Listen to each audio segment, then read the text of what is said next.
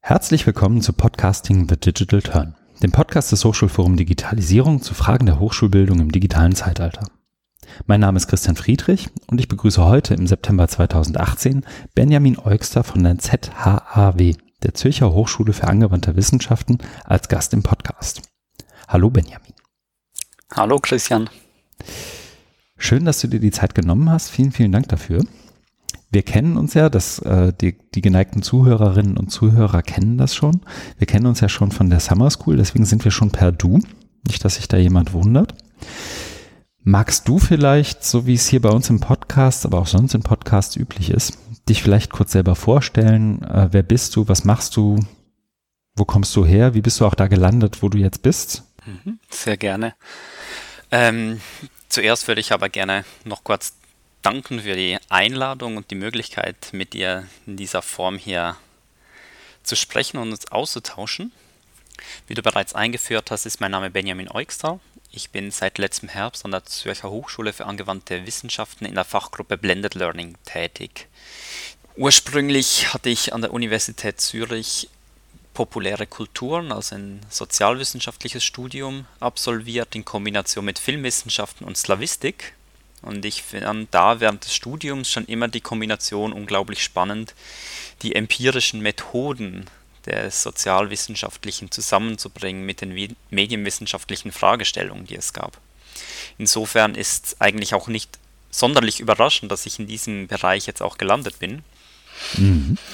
Mm, direkt nach dem Studium, das waren so unterschiedliche Aufgaben am Institut selbst noch und dann ab 2015 habe ich einerseits an der Universität Basel als Assistenz der Leitung im Bereich Bildungstechnologien gearbeitet äh, und da einerseits Aufgaben wie Kursadministration oder die Webseiten unterhalten, Informationsseiten zur Verfügung gestellt. Da vielleicht auch noch später was dazu. Und hatte vor allem einen schönen Einblick in ganz unterschiedliche Projekte im Bereich E-Learning, Blended Learning, Bildungstechnologien. Das ist ja auch so ein wandelnder Begriff. Mhm. Ja, und während der gleichen Zeit war ich auch noch zurück an der Universität Zürich als E-Learning-Koordinator für das, den Studiengang Populäre Kulturen zuständig.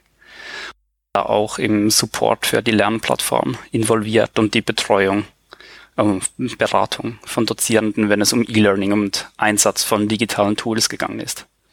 Das heißt, ich muss doof nachfragen, weil ich als Nicht-Schweizer habe aber schon die Vorstellung, dass, wie soll ich sagen, die Universität Basel und die Zürcher Hochschule für angewandte Wissenschaften verschiedene Biester sind, oder? Das sind also so, dass die, die Uni Basel kenne ich sozusagen als, als draufblickender äh, oder in, in die Schweiz reinblickender sozusagen, als so eine eher, wie, wie sage ich's, so, so die, das klassische Bild der altehrwürdigen Hochschule.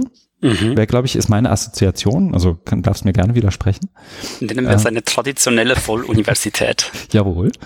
Ähm, während die ZHW ja wahrscheinlich gerade was ähm, wäre zumindest mein, meine Vermutung, was, was Lehrentwicklung und, und Strategien in der Lehre angeht, hm, wie sage ich denn, vielleicht ein bisschen dynamischer ist? Kann man das so sagen oder ist das, ist das mein Vorurteil? Ich glaube, Dynamik ist relativ.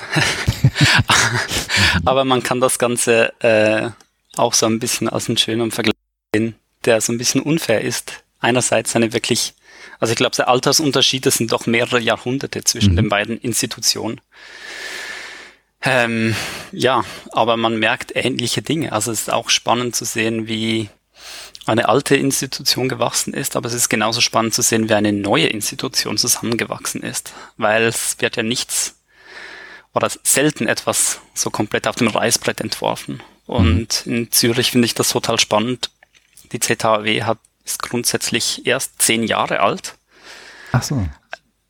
Ähm, und das waren zuvor halt eigenständige Fachhochschulen teilweise oder eigenständige Institute, die dann zusammengeschlossen wurden zu einer gesamten Hochschule für angewandte Wissenschaften. Und das sind halt Dinge, die prägen die ganze Organisationskultur in den unterschiedlichsten Bereichen. Und man hat auch dementsprechend eine relativ starke Autonomie dann auch in den einzelnen Departementen. Mhm. Aber das kennt man eigentlich ja aus den Universitäten genau gleich. Also da hat man ja auch die unterschiedlichen Fakultäten, die eigene Einrichtungen haben, die eigene Grabenkämpfe führen gegeneinander und auch innerhalb der Fakultäten. Aber das ist ja auch ganz normal, sobald eine Organisation ein bisschen größer wird, gehört das einfach dazu. Also das war auch absolut kein Schock eigentlich. Jetzt in, in, in keiner Hinsicht. Also mhm. es war auch so, als ich dann in Basel angefangen hatte, war das auch so total spannend zu sehen, weil der Bereich Bildungstechnologien, in dem ich gearbeitet hatte, war am Vizerektorat Lehre angesiedelt. Das heißt, das war wirklich so in der Zentralen quasi. Mhm. Und zuvor, zuvor kannte ich eigentlich wirklich nur den, den Institutsbetrieb, also jetzt aus Zürich. Und das ist einfach so spannend zu sehen, wie sich die Seiten einfach gegenseitig sehen. Und wie man dann auch merkt, okay, gut, man hat auf beiden Seiten irgendwie Probleme mit der Distanz, die man gegenüber, also die man gegenseitig so ein bisschen hat. Mhm. Das war ja auch ähm, in der Summer School ganz spannend, dass da einige Leute äh, immer wieder die Frage aufgebracht hatten, wie kommen wir an die Dozierenden? Mhm. Und das ist ja auch ein Thema, das immer wieder bewegt. Also wie bringt man irgendwie, wie überbrückt man diesen Gap, den es da gibt zwischen Verwaltung und der Lehre? Ja.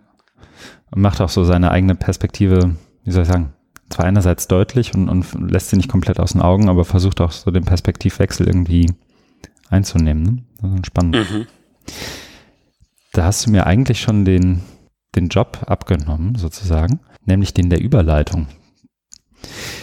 Weil du die Summer School erwähnt hast. Und wir sprechen ja unter anderem, weil wir uns bei der Summer School kennengelernt haben und du da auch einen Lightning Talk gegeben hast. Ein Lightning Talk, das muss man vielleicht nochmal kurz dazu sagen, wer auch beim letzten Mal nicht zugehört hat, war die Idee, dass wir die Teilnehmenden an der Summer School einladen, ähm, Themen oder Fälle oder Ideen, Projekte innerhalb von fünf Minuten den Peers bei der Summer School sozusagen kurz vorzustellen und das in einer leicht abgewandelten Form des Pechakucha-Formats. Sprich, ich glaube, ihr hattet 20 Slides, die für jeweils 15 Sekunden eingeblendet wurden, sprich genau fünf Minuten Zeit, um sozusagen kurz was, was vorzustellen und was zu zeigen. Auch ganz bewusst mit dem Ziel, dass das nicht zu, wie soll ich sagen, nicht zu akademisch werden sollte. Das war nicht der Anspruch. Ähm, es ging nicht darum, irgendwie ganz viele Fußnoten und Quellen zu zitieren und irgendwie alles aus jeder Perspektive zu beleuchten, sondern es ging durchaus auch darum, ähm, zu pointieren und einen Punkt zu machen. Und das hast du gemacht, indem du von Tulitis gesprochen hast. Und im Zusammenhang mit Tulitis von äh, szenarienbasierter Lehre in der digitalen Hochschule.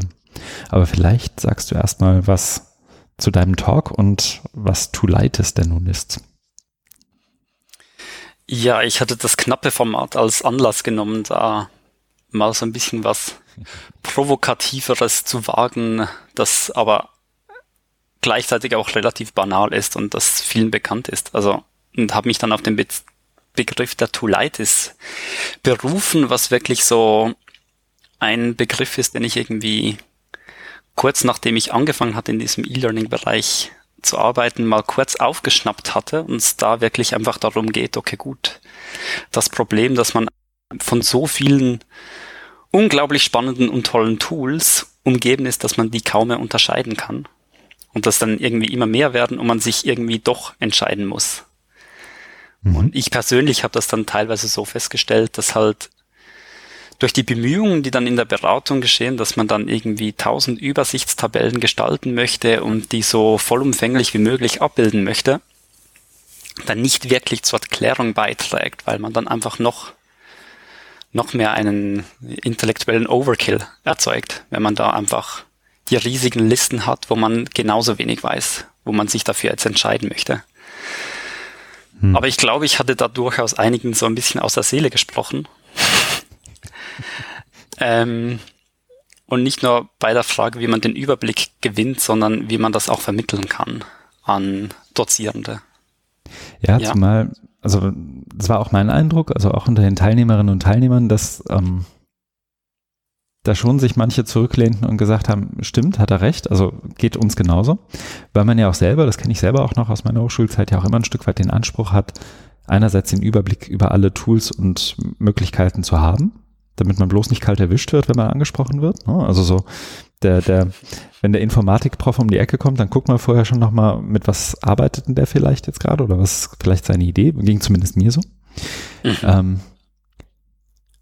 andererseits aber auch, weil eben die Motivation, das so ein Stück weit einzuengen oder diesen, diesen, diesen Case zu identifizieren, in dem so ein Tool vielleicht Sinn ergibt, einerseits total spannend sein kann, ähm, es andererseits aber auch total schwer ist, dann sozusagen da, sich davon irgendwie ein Stück weit zu lösen auch und äh, sozusagen losgelöst von Tools über das, was man eigentlich erreichen möchte, mal nachzudenken. Ne? Genau, ich glaube, schlussendlich geht es wirklich auch so um die Frage, wie bringt man die Innovation dann in die Lehre rein? Und ich glaube, so ein, eine klassische Vorstellung davon wäre dann wirklich, ja, man hat, man hat tolle Tools, die man dann einsetzt und dann wird die Lehre besser. Das wäre mhm. auch nicht, nicht ganz falsch. Aber eben, äh, ich glaube, einer der Kommentare in Pigeonhole war dann ja einfach nur so, ja, a fool with a tool is still a fool. So mhm. der Klassiker, wo es dann einfach darum geht, naja, das Tool selbst reicht noch nicht aus. Ähm, ich glaube, die Sache ist aber ja noch ein bisschen komplizierter, weil wir nicht darum herumkommen, uns für irgendwelche, nennen wir es nicht Werkzeuge, sondern sprechen konkret davon. Es geht um Programme und es geht um konkrete Plattformen, die man sich ja dann irgendwann mal auswählen muss. Und da hat man dann nur gedrungen irgendwann mal die Notwendigkeit, dass man sich für etwas entscheiden muss. Ähm, und da habe ich einfach so irgendwie das Gefühl, da spannend ist, das Ganze mal oder das haben schon viele gemacht, aber das Ganze wirklich auch so zu sehen, dass man die Perspektive umdreht und sich überlegt, okay, gut, was will ich tatsächlich damit erreichen? Was, was bildet sich so darunter herum? Und einer der Momente, wo man das beobachten kann, ist, sobald man sich die ganzen Listen baut, also die unterschiedliche Plattformen zur Verfügung stellen, wo man sieht, für welche unterschiedlichen Einsatzzwecke man jetzt welche Tools und Programme verwenden könnte fand da immer das Spannendste, die Überkategorien, die da gebildet werden. Also das wäre dann das, was ich davon eben gesprochen hatte, dass man weg von jetzt der Wahl des, des perfekten Tools für diesen einen spezifischen Einsatz oder diese eine spezifische Lehrperson hin zur Wahl von geeigneten Lehrszenarien irgendwie finden würde. Hm. Lehrszenarien sind dann ja da schön beschrieben. Eben geht es darum, möchte ich Möchte ich einfach nur Inhalte vermitteln? Möchte ich jetzt irgendwie so Instruktion machen? Möchte ich Kommunikation fördern? Möchte ich große Interaktion haben? Möchte ich eine schöne Visualisierung haben? Das sind ja alles total legitime Bedürfnisse. Und dafür gibt es dann ja auch unterschiedliche Anwendungen. Mhm.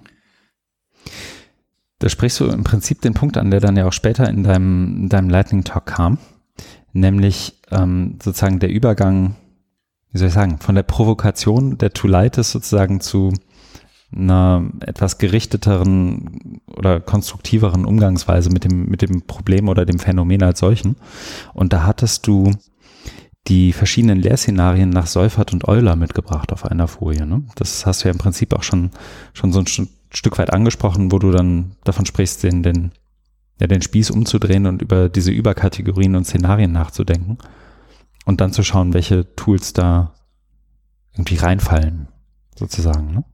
Genau, das waren nicht die Lehrszenarien von äh, Sabine Seufert und Dieter Euler jetzt konkret, aber mhm. das war äh, der Versuch, Lehrszenarien irgendwie aufzuhängen in so einem komplexen Feld mhm. von unterschiedlichen Bereichen. Und da habe ich mich auf seinen Text bezogen, der doch schon einige Zeit zurückliegt, von 2004, glaube ich, stand ja, mhm. ähm, wo es darum, wie man Innovation in der Lehre nachhaltig einbinden kann.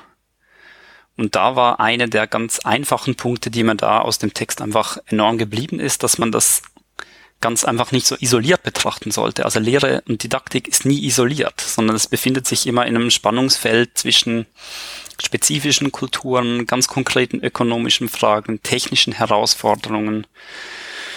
Und das wäre das andere und dann ganz, ganz einfach, ja, organisationalen Prozessen, mhm. die Lehre mitprägen und die gerade auch dann teilweise die negativen Erfahrungen mit der Lehre auf studentischer, aber vor allem auch auf dozierenden Seite teilweise auch so ein bisschen trüben.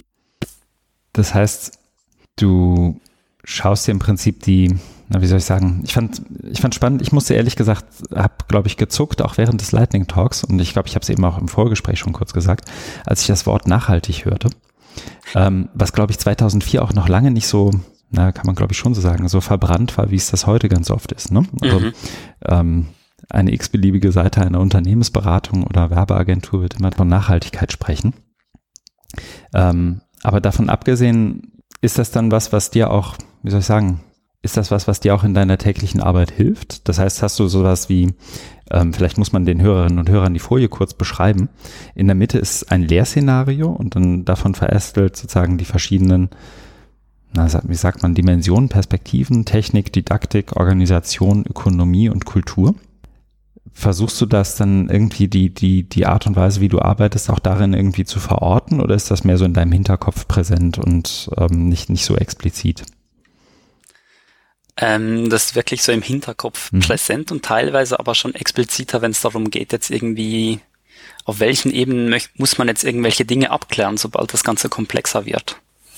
Also ich merke das jetzt vor allem in meiner Arbeit an der ZHAW, wo ich für dieses Projekt zuständig bin, wo es darum geht, die hochschulweiten Rahmenbedingungen abzuklären für mhm. elektronische Prüfungen. Und da hilft es einfach enorm, so einen Maßstab zu haben, wo man dann unter unterschiedlichen Übertiteln irgendwie sammeln kann, okay, gut, was fehlt da noch? Welche Aspekte gehen da beispielsweise um welche werden einfach unterschätzt, wenn man da jetzt aus einer rein technikdidaktischen Perspektive oder mediendidaktischen Perspektive draufschauen würde.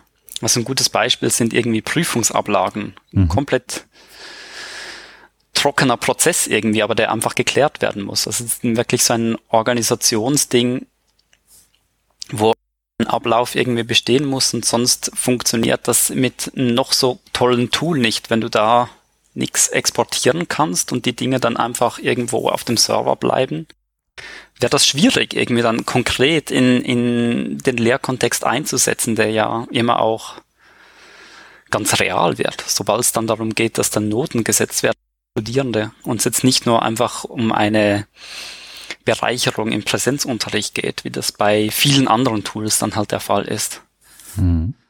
Weil dann sozusagen die einerseits die Realität der Didaktik oder des, des Tools in dem jeweiligen Szenario auf die Realität der Dokumentationspflicht und Nachweispflicht letztendlich prallt und der Aufbewahrungspflicht und solche Dinge. Jetzt genau, in dem genau, konkreten ja. Szenario. Hm. Das heißt, da nimmst du dann, wenn man sich das jetzt hier anschaut, sozusagen die ja eher die organisationale Perspektive ein und prüfst sozusagen verschiedene Lösungsvorschläge aus den verschiedenen Dimensionen wahrscheinlich heraus. Ne? Genau, und das mhm. wäre auch so was anderes, was ich ja im Lightning Talk darauf angesprochen hatte, was man ja auch schon bei den einfachsten Tools verwenden kann. Sich einfach daran orientieren zuerst einmal nicht, was jetzt das perfekte, ideale Tool wäre, um einzusetzen für einen bestimmten Zweck, sondern davon auszugehen, was denn bereits verwendet wird überhaupt. Also wenn jetzt da keine Ahnung, Seminararbeiten per Mail abgegeben werden, muss man nicht gleich Person zurennen und sagen, sie soll doch ein Wiki einsetzen, um die Seminararbeiten in dieser Form zu machen, sondern kann dann vielleicht mhm. sagen, wie wär's, wenn du vielleicht die Seminararbeiten über die Plattform sammeln würdest, dass du die alle an einem Ort hast. Du hast einen viel besseren Überblick. Und dann kann man so Schritt für Schritt tatsächlich die Innovation reinbringen. Und das sind teilweise dann auch Dinge, die die Leute vielleicht so konkret nicht als Anforderungen jetzt an uns heranbringen, wenn die in eine Beratung kommen, aber die dann halt im Verlauf des Gesprächs halt sich einfach rausstellen. Und mhm. das ist dann wirklich so ein Hin- und Her-Prozess. Also wir hatten auch, ähm, ich hatte an der Summer School noch so ein Gespräch mit äh, Sophia Busch, die ja auch einen Workshop veranstaltet hat mhm. zum Einsatz von Tools in der Lehre. Und das Konzept des Workshops war so, wie ich das mitgekriegt hatte, dass man Tools gezeigt wurden und sich überlegen musste, wie man die einsetzen könnte. Und dann hatten wir darüber diskutiert und quasi so diese Hühner- und Ei-Thematik mhm. ausgepellt, wo es wirklich darum geht, okay, gut, geht es jetzt zuerst darum, dass man jetzt eine bestimmte konkrete didaktisch-organisationale Anforderung hat und dann wählt man ein Tool aus oder gibt es dann halt einfach Tools, die sind da. Da muss man sich überlegen, wie man die einsetzen muss. Und natürlich ist immer beides. Also weil es ist auch so, dass die Wahl der Tools nicht komplett frei ist. Man hat ja immer bestimmte Rahmenbedingungen gesetzt durch die Hochschule, die rechtlichen Bedingungen etc. Und dann kann es durchaus auch so funktionieren, dass irgendjemand dann eben findet, okay gut, ich schau mal, was der Informatikprof da genau für ein Tool nutzt und findet, das möchte ich auch. Mhm. Und dann kommt die Person in eine Beratung und sagt, ja, wie kann ich das einsetzen? Und dann merkt man vielleicht, okay, gut, naja, ist das wirklich das, was du willst? Oder man kann tatsächlich einfach nur dabei helfen, wie man das nutzen und einsetzen kann. Oder halt, wenn sich dann an einem dieser Ästchen da irgendwie herausstellt, okay gut, da gibt's dann Probleme damit mit der Archivierung der Sachen oder da gibt's Probleme damit, das Ganze irgendwie rechtlich zu machen, weil sich die ganzen Studierenden dann irgendwie noch einen Zusatzaccount erstellen müssen, kann man sich dann überlegen, naja, könnte man das nicht irgendwie integriert betrachten und jetzt irgendwie in der bestehenden Lernplattform nutzen das sind dann halt einfach so die beiden unterschiedlichen Richtungen, in die man natürlich immer gehen kann ja. und die immer vorhanden sind. Also auch ein Stück weit, wie, wie, benennt man das denn? Evolutionäre Ansätze vielleicht ein Stück weit auch als in kleinen Schritten auch als Innovation irgendwie zu begreifen oder auch zu akzeptieren, vielleicht schon? Oder ich habe mich gerade erinnert gefühlt an, ich weiß nicht, ob du ähm, Axel Krommer kennst oder liest vielmehr. Der hat neulich einen Blogpost, den verlinke ich auch gerne in den Show Notes noch, ähm, einen Blogpost geschrieben zum Primat der ähm, zur Didaktik über Technik. Ne? Also der, der, mhm. der alte Spruch sozusagen, die, die Technik muss der Didaktik folgen oder andersrum. Ähm, was ja im Prinzip eine Problematik ist oder ein Spannungsfeld ist, das du auch gerade adressierst und ansprichst sozusagen mit deinen, deinen Überlegungen, was, was benutze ich denn wie und in welchem Szenario. Ne? Also was, was du ja machst, ist ja nochmal einen Zacken komplexer eigentlich, wenn man so will, weil du nicht nur Technik und Didaktik hast, sondern auch organisationale und auch ökonomische und auch kulturelle Perspektiven, die du versuchst auch einzunehmen in deiner Beratung dann. Ne? Mhm. Ja, um, um was schreibt er über die, das Primat der Didaktik? wenn, ich, wenn ich mich richtig also erinnere, ähm, erhält er es für Quatsch. Okay. Ich müsste es auch nochmal nachlesen. Also kein, keine Sorge, ich glaube, er hält es auch für Quatsch. ähm, die, also ist wirklich sehr kurz und aus der Hüfte zusammengefasst, ähm, weil natürlich die Dinge, so wie du, wie du auch sagst, oder wie ich so bei dir auch raushöre, natürlich in der Gesamtheit irgendwie Sinn ergeben müssen. Und ähm, es ist niemandem, also ich, wie soll ich sagen, der Klassiker ist ja sozusagen mit einem äh, Tool ins Rechenzentrum zu laufen, das irgendwie vor drei Monaten von irgendeinem Startup gegründet wurde, wo irgendwie noch mhm. nicht mal sicher ist, dass sie es durch die nächste Finanzierungsrunde schaffen. Aber es ist sozusagen jetzt schon für, für Hochschullehre, die ja irgendwie sehr viel langatmiger ist, aus verschiedenen Gründen, äh, einsetzen zu wollen, ähm, wo dann so, so zumindest meine Erfahrung und die Erfahrung habe ich auch ein, zweimal wirklich persönlich gemacht, ähm, auch von den Leuten, die sich sonst um Dokumentation, um Aufbewahrungspflichten, um Sicherheit, mhm. um all diese Aspekte irgendwie kümmern, ähm, sozusagen zusätzliche Perspektiven reinbringen und sagen, das ist aber so, wie du es dir da gerade überlegt hast, totaler Quatsch. Wollen wir nicht mal gucken, mhm. ob das in dem Fall dann eben auch unsere Plattform schon kann oder wie wir das vielleicht als Nutzen in das, was wir ohnehin schon haben, integrieren. Mhm. Und ähm, so ähnlich habe ich ihn auch im, im Ohr noch, aber ich muss den Blogpost auch nochmal raussuchen. Mhm. Ja, natürlich, weil das natürlich grundsätzlich, wenn es jetzt irgendwie so idealistisch darum gehen würde, würde ich halt absolut zustimmen. Weil schlussendlich geht es ja einer Bildungsinstitution darum, irgendwie Leute zu bilden, auszubilden, weiterzubilden, etc. Mhm. Und das sollte immer das Ziel sein und nicht der Einsatz dieser spezifischen Technik. Aber man muss ja auch manchmal ein bisschen realistisch sein. Und dann merkt man auch, äh, jedes Programm hat eine beschränkte Anzahl Funktionen und die Funktionen sind irgendwie, da muss man sich ja auf einen Kompromiss einigen können. Und da sind dann halt gerade auch die ganzen kulturellen Unterschiede innerhalb einer Organisation. Das merkt man ja sehr schnell. Sobald man sich auf irgendwas einigen möchte, geht es immer darum, irgendwelche Kompromisse zu finden. Seien das jetzt irgendwie die Einigung darauf, wie jetzt ein Button aussieht oder wo der positioniert ist. Wenn es jetzt ganz konkret um die, um die Softwareentwicklung gehen würde, aber meistens ist das ja auch bei den ganzen organisationalen Dingen, wenn man sich in Reglementen auf irgendwas einigen möchte zwischen unterschiedlichen Fakultäten, hat man ja sehr, sehr ähnliche Probleme. Hm. Ähm, aber ja. ja, da findet man ja immer eine Lösung. Also ich glaube, das hatte ich auch im Lightning Talk ja angesprochen, so die Offenheit für Workarounds und Behelfslösungen. Mhm. Was dann technisch meistens nicht die schönsten Lösungen sind, aber meistens sind es dann die Lösungen, die man tatsächlich umsetzen kann. Und wenn man eine perfekte Lösung ausarbeitet, die dann nicht mehr zum Einsatz kommt, schon drei Jahre vergangen sind, kann man sich auch überlegen, okay gut, wo setzt man jetzt an mit dem Perfektionismus? Auf der technischen Seite oder jetzt eher auf der didaktischen Seite?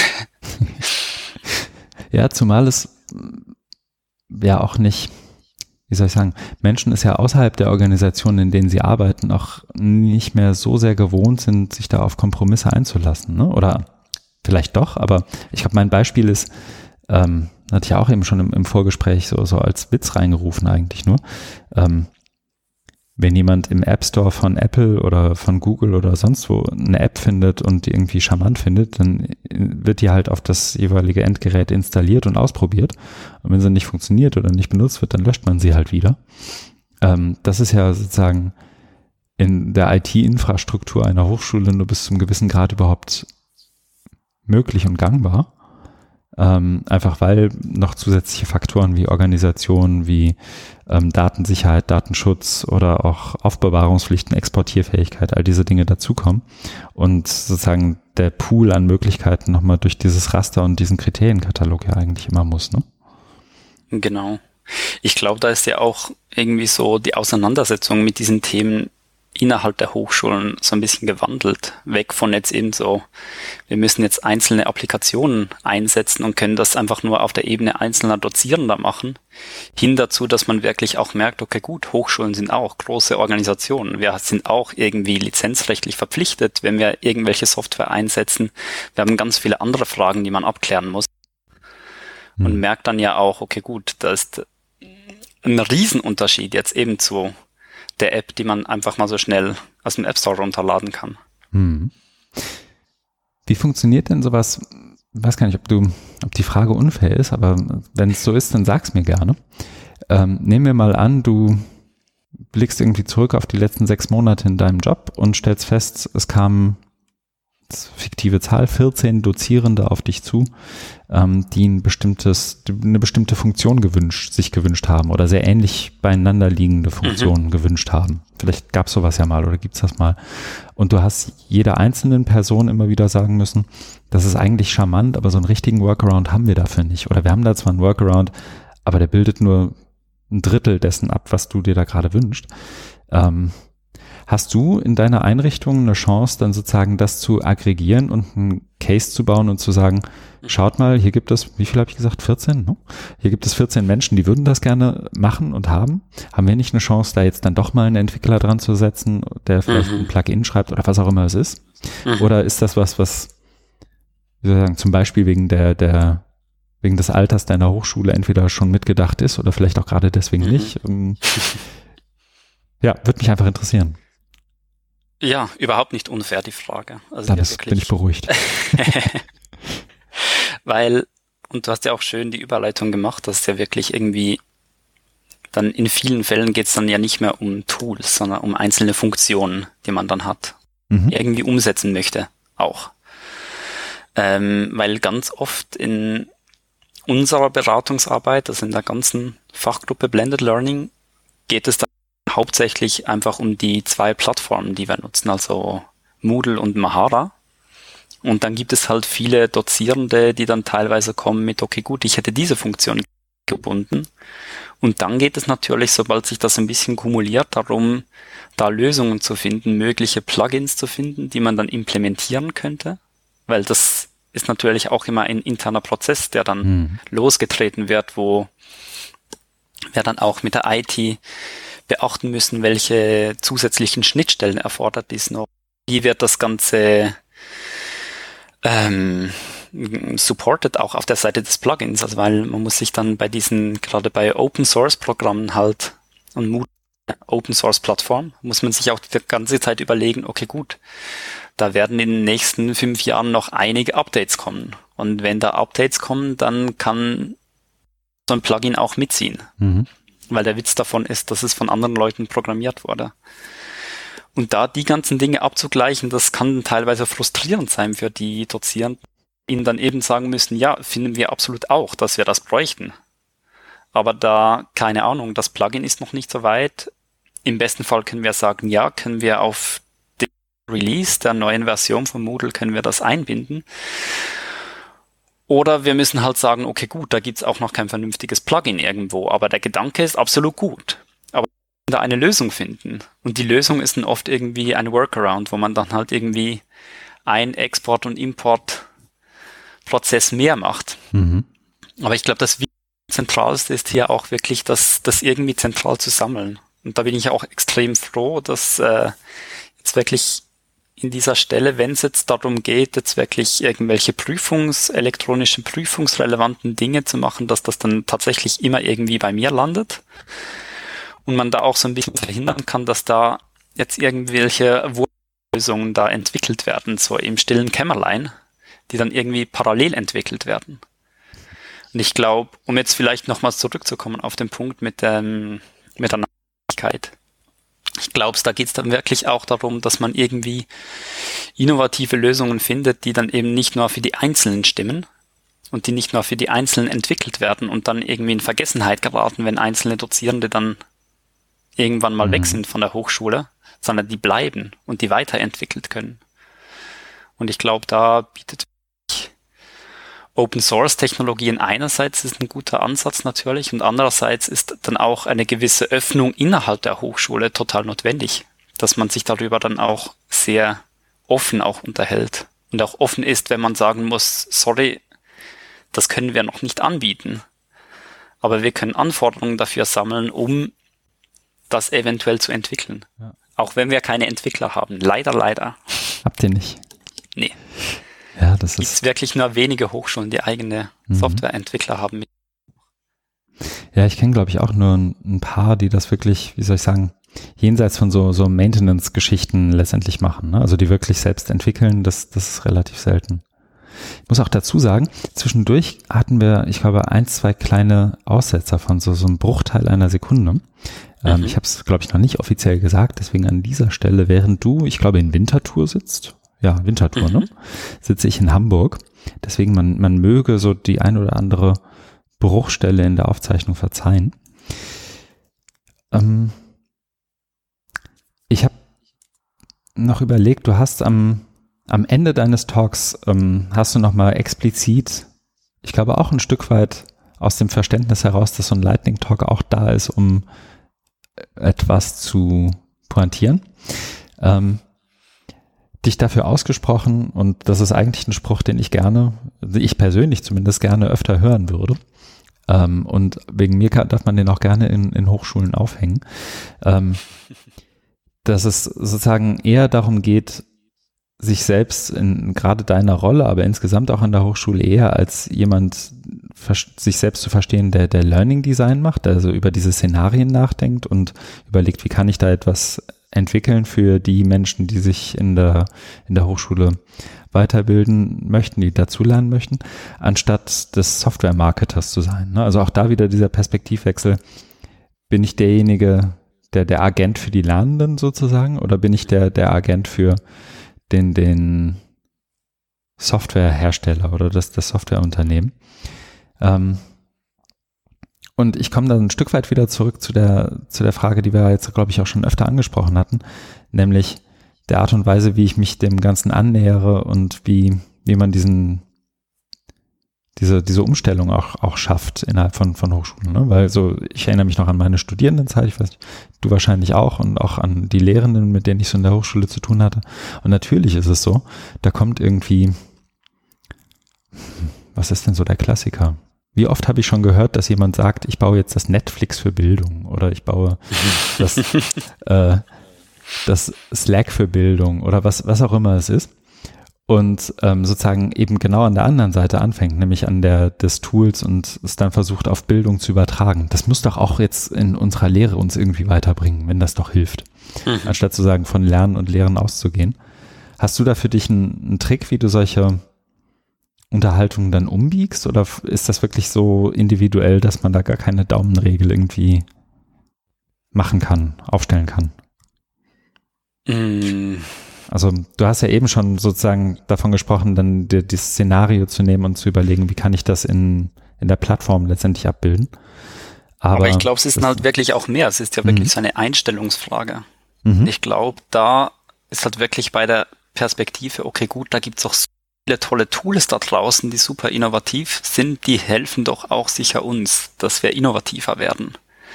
Und das ist ja so eine absolut passive Rolle, die man dann einnimmt. Mhm. Mit der Vorstellung, die Hochschule an sich ist nicht innovativ, obwohl das recht absurd ist eigentlich.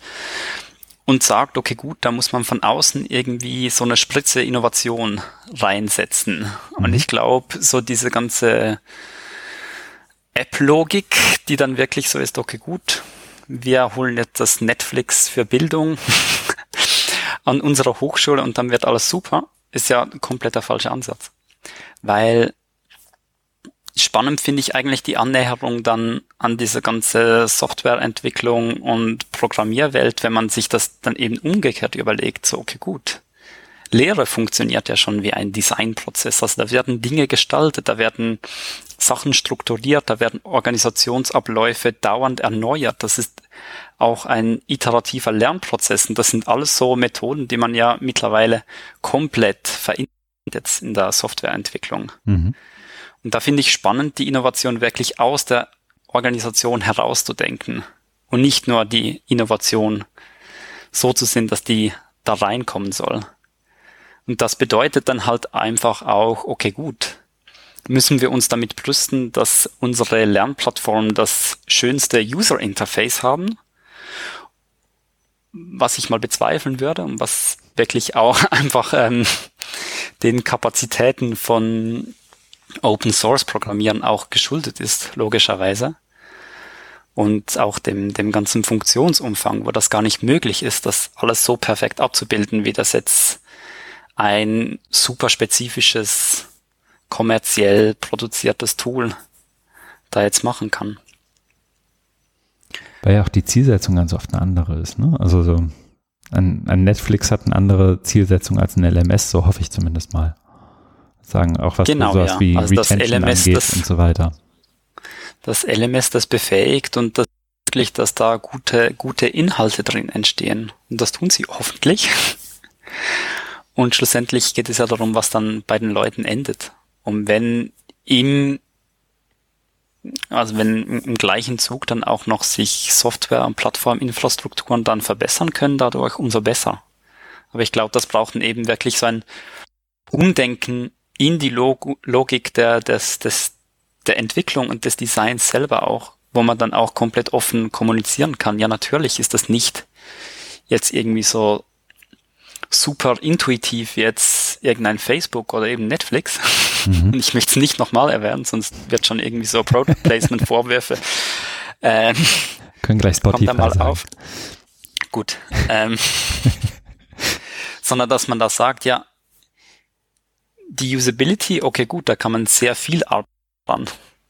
Aber es ist halt viel dynamischer mit den ganzen Funktionen, die man einbinden kann, mit der Anbindung an die eigene Institution und so weiter, weil das sind ja dann ganz viele verschiedene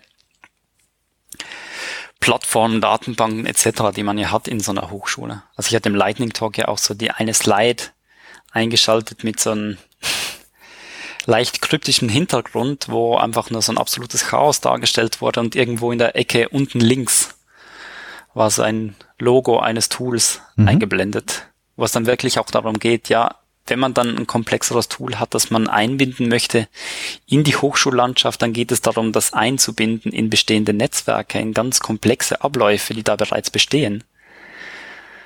Und ich glaube, innerhalb dieser Abläufe gibt es enorm viel Innovationspotenzial, das permanent abläuft, aber das einfach nicht sichtbar wird, teilweise. Mhm. Gerade von außen nicht, wenn man den, den Vorgang als solchen genau gar nicht genau. kennt oder identifiziert. Weil, weil das muss ja einfach funktionieren. Und wenn es mhm. funktioniert, dann ist es ja unsichtbar. Das ist so. Ja. ja die. Und ich, und ich kenne das auch noch aus meinem Studium. Also als ich ähm, angefangen hatte, hatten wir zwei unterschiedliche Lernplattformen an der Universität Zürich. Mhm. Klassiker, ja. Und die hatten ein komplett unterschiedliches Interface. Das eine wurde vor allem von Germanisten genutzt und wurde, glaube ich, auch von Germanisten entwickelt. Und das sah dann auch wirklich so aus. Also die hatten Hyper lebt. Das hat man gemerkt. Und das andere war wirklich so wie so eine Windows 98 Konsole. Wir haben jetzt fünf Reiter eingebaut, aber die Zurücktaste funktionierte nicht bis irgendwie ins Jahr 2015. Ich nenne jetzt keine Namen, aber ähm, und als Student fragt man sich dann natürlich so, okay gut, wieso, wieso geht das nicht besser? Ja, klar. Aber sobald man mal dahinter sieht, dann merkt man, okay, gut, da ist so viel involviert und das sind so grundlegende Änderungen teilweise notwendig werden, die personell auch gar nicht zu stemmen sind. Und das, das, wie soll ich sagen, was, was mich als Hochschulmitarbeiter, aber ich glaube auch schon als Student ähm, immer wieder sehr frustriert hat, ist, dass das ja, und auch das kann man, kann ich zumindest sehr offen sagen, weil ich inzwischen ja nicht mehr in der Hochschule bin, dass genau diese Abläufe ja ganz oft auch als Entschuldigung für Mangel an Veränderungen herhalten müssen. Ne? Also dass du, dass du einerseits gebe ich dir total recht, klar ist es ein komplexes System und da müssen die Schnittstellen passen und das muss eingebettet werden. Und wenn das eine Tool nicht mit den anderen 15 korrespondieren kann, dann ist niemandem geholfen. Andererseits ist es natürlich auch ganz oft so, oder nicht natürlich, ist zumindest meine Erfahrung so, dass es ähm, genau dieser Sachverhalt immer wieder auch als Entschuldigung herhalten muss, ähm, um eben überhaupt nichts zu ändern, weil es ja doch einfacher Absolut. ist. Absolut. Und das ist, ja. glaube ich, nur denjenigen, die den Job schon mal gemacht haben, weil man, also ich habe mich ganz oft in, in Terminen wiedergefunden, wo ich dann wirklich für mich auch selber entscheiden musste, ist es jetzt das eine oder das andere oder vielleicht von beiden ein bisschen abhängig von davon, mit wem man jetzt spricht. Mhm. Und das ist, glaube ich, auch eine Gratwanderung, die mich zumindest auch sehr schnell frustrieren konnte, wenn, wenn ich es denn, wenn ich sie mhm. das denn hab machen lassen. Also da Veränderung in der Hochschule ist ja, glaube ich, ein, gerade im IT-Bereich auch ein Thema, das man abendfüllend disku diskutieren kann. Definitiv, ja. Wochenfüllend. Und ich glaube, also das Spannende daran, also ich, ich fand es total schön, wie das ähm, jetzt auch bei der Einführung zur kollegialen Beratung an der Summer School mhm. ähm, die unterschiedlichen Beratungsteams erinnert wurden daran, hört zuerst mal zu, wenn ein Ratschlag kommt oder wenn eine Lösung von einer anderen Institution kommt und sagt nicht, nee, das funktioniert bei uns nicht. Ja. Weil das ist ge genau dieses Ding, weil gewisse, gewisse Prozesse so stark verinnerlicht sind dann auch, dass man findet, nee, das sind zwei Schnittstellen, die funktionieren einfach nicht miteinander. Nicht möglich, nicht möglich. Und dann schaut man mal irgendwie zwei Hochschulen weiter und dann merkt man, oh, die machen das ja und haben genau das gleiche Setting wie mir. Wir müssen es mhm. vielleicht einfach mal wieder angehen. Und das sind halt immer enorm komplexe Prozesse. Ja. Aber da muss man sich ja auch nicht so sehr davor scheuen und auch irgendwie innerhalb der Hochschule deutlich machen, dass das Prozesse sind, die auch dauern, die Aufwand brauchen, die Zeit brauchen, die Geld brauchen, etc. Ja, ich glaube, der Mythos, dass digital automatisch alles günstiger macht, ist natürlich inzwischen gestorben. Ähm, Du hast ja auch nach der Summer School einen Blogpost veröffentlicht auf dem Blog der ähm, deiner Hochschule, der ZHW. Und mich hat beim Lesen interessiert deine Perspektive, weil du ja sozusagen auch, gerade bei der Summer School ja auch so ein bisschen einer der Exoten warst. Ne? Also du, du kamst nicht aus dem klassischen deutschen Hochschulsystem, sondern du kamst eben aus der Schweiz und in deinem Blogpost machst du dir das ja auch ein Stück weit zur Nutze, weil du sozusagen einerseits einen Einblick darin gekriegt hast, wie funktioniert das, was wir hier so tun im Deutsch, äh, in Deutschland, wie wird das auch sozusagen überregional angegangen und auch im Vergleich zu, zur Schweiz. Ist das auch so ein Stück weit, bei mir persönlich sind immer wieder Menschen zwar aus der Schweiz untergekommen, äh, im Hochschulkontext, gerade in Bezug auf Lehre, aber jetzt auch nicht wieder so viele, wie es in der Schweiz gibt. Also mein Eindruck war, dass du auch wahrscheinlich in der Schweiz wiederum ein bisschen der Exot bist, wenn du äh, nach Deutschland zur Summer School fährst. Ähm, das scheint dir also in irgendeiner Art und Weise was zu geben, so hoffe ich zumindest. Ähm, wie ist das so, wie ist da dein Eindruck? Auch so, so einerseits im Vergleich, aber auch sozusagen aus deiner persönlichen Perspektive für, für dich? Ist das was, wo du ganz, war das sozusagen, ist meine Beobachtung ein Zufall oder war das sozusagen auch von dir genauso gewünscht und gewollt? Ja, klar. Also ich, es, es ist ja auch so eine Grundsatzfrage teilweise, wenn man jetzt so eher so im Verwaltungsbereich tätig ist. Und das ist es ja strictly speaking, wenn es mhm. jetzt um Lehrentwicklung geht, weil man nicht in der Lehre und nicht in der Forschung tätig ist. Was ist es dann? Äh, und dann stellt sich immer wieder die Frage, okay, gut, wie stark ist es da überhaupt erwünscht, dass man sich austauscht mit anderen Organisationen? Mhm. Und ich glaube, das ist elementar und es ist auch total wichtig, dass man sich dafür Zeit nimmt. Ich hatte das im Blogpost, musste ich leider die Metapher wechseln. Ich hatte zuerst die Metapher gehabt mit dem Blick über den Tel digitalen Tellerrand. Da hatte dann plötzlich gut, den digitalen Tellerrand hatten wir schon mal als äh, Blogtitel. Und dann wurde es dann äh, den digitalen Horizont erweitern. Mhm. Aber so ähm, die Logik dahinter ist relativ einfach, wo es einfach darum geht, wenn man in andere Organisationen blickt und im Austausch steht, dann erfährt man so unglaublich viel und sieht die eigene Organisation komplett anders. Und ich merke das auch schon halt auch von, von meinem Werdegang. Das ist jetzt die dritte Hochschule, in der ich tätig bin und habe zusätzlich studiere ich noch, also mache eine Weiterbildung an der deutschen mhm. Uni und da merkt man auch, also einfach über diese Innenperspektive, aber auch die aktive Außenperspektive, die man sich austauscht mit Leuten von anderen Hochschulen, das gibt so viel für die eigene Arbeit. Und da finde ich es halt total spannend, wie sich da unterschiedlichste Communities rausbilden. Das können einerseits natürlich top-down geförderte Gefäße sein, jetzt eher so wie das Netzwerk des Hochschulforums Digitalisierung oder beispielsweise in der Schweiz die EduHub-Community, die aus einem schweizweit geförderten Projekt vor mehr als zehn Jahren hervorgegangen ist. Andererseits sind es natürlich auch diese regelmäßigen Fachtagungen wie von der Gesellschaft für Medien in der Wissenschaft oder der, der DGHD, der Deutschen Gesellschaft für Hochschuldidaktik. Besonders spannend finde ich da aber eigentlich eine dritte Gruppe von Netzwerken, die sich ausbildet und uns irgendwie auch wieder zurück zu den Tools bringt. Denn wenn wir uns das beispielsweise bei Moodle anschauen, dann merkt man, okay, gut, dass da eine große Open Source Community, die dahinter steht, wo sich wirklich von den Entwicklerinnen und Entwicklern bis zu den Anwenderinnen und Anwendern auf der anderen Seite ein regelmäßiger und intensiver Austausch stattfindet, der wirklich jenseits der reinen Funktionalitäten auch erfolgt, merkt man auch, wie unglaublich wichtig diese, dieser Austausch in solchen Formaten ist für die individuelle Praxis. Mhm. Ich würde das jetzt fast schon so stehen lassen, wenn das für dich okay ist und das schon als Schlusswort auch einfach so stehen lassen und mich bei allen Zuhörerinnen und Zuhörern herzlich bedanken, eben für genau das, nämlich das Zuhören. Ähm, auch dir, Benjamin Eugster, herzlichen Dank, dass du dich bereit erklärt hast, dich aus der Schweiz zuzuschalten. Wir freuen uns als Podcast-Macherinnen und Macher über Feedback, ob persönlich oder per Mail an podcast.hochschulforum.org. Ähm, gern auch in den sozialen Medien. Die einschlägigen Hashtags sind wahrscheinlich bekannt.